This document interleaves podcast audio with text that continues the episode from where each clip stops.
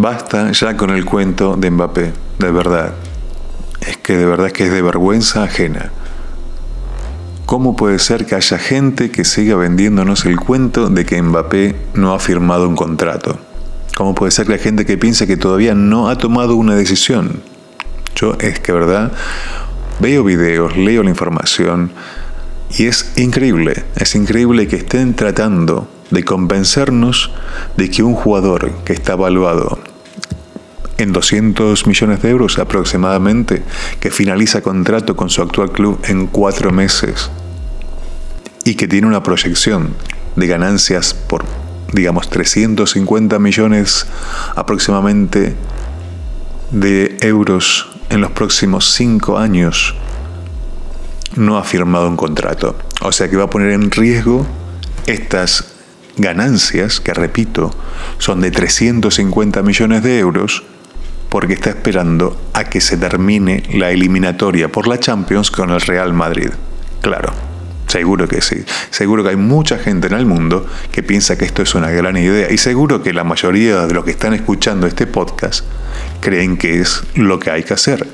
Bueno, a ver, que no se esté diciendo, yo creo que es algo que ayuda en algún punto a todas las partes, ¿vale?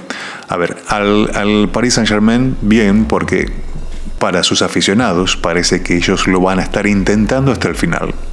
Bien.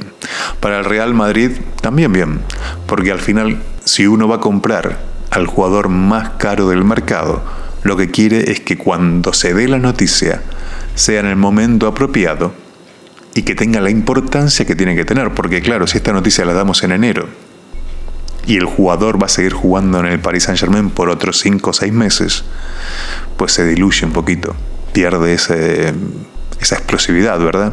Y entonces no, no vale, si voy a gastarme todo el dinero que me voy a gastar y he conseguido el mejor jugador del mundo, pues quiero mostrarlo bien, fuerte.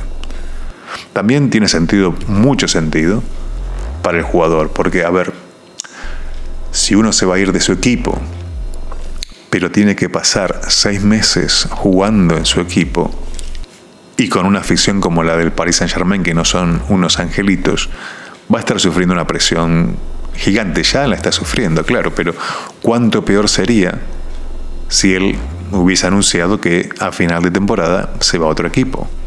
Vale, cada, cada vez que cometiese un pequeño error en un partido, cada vez que por lesión no pudiese entrenar, jugar, lo estarían persiguiendo y acosando constantemente. Bueno, ya hemos visto que sin que nada de esto pasase, ya han puesto unas pintadas muy desafortunadas en su ciudad natal. Y por último, y aquí es donde viene todo este, este, este, gran enfado mío, es que a los que más les interesa que esto siga de esta forma es a la prensa. Eso está claro, porque, a ver, se han garantizado seis meses más de Mbappé para arriba y para abajo, semana sí, semana también, y que ahora está un 100% y mañana el 45% y el tío y el primo y el nieto y todos opinan y todos saben algo y todos tienen una información.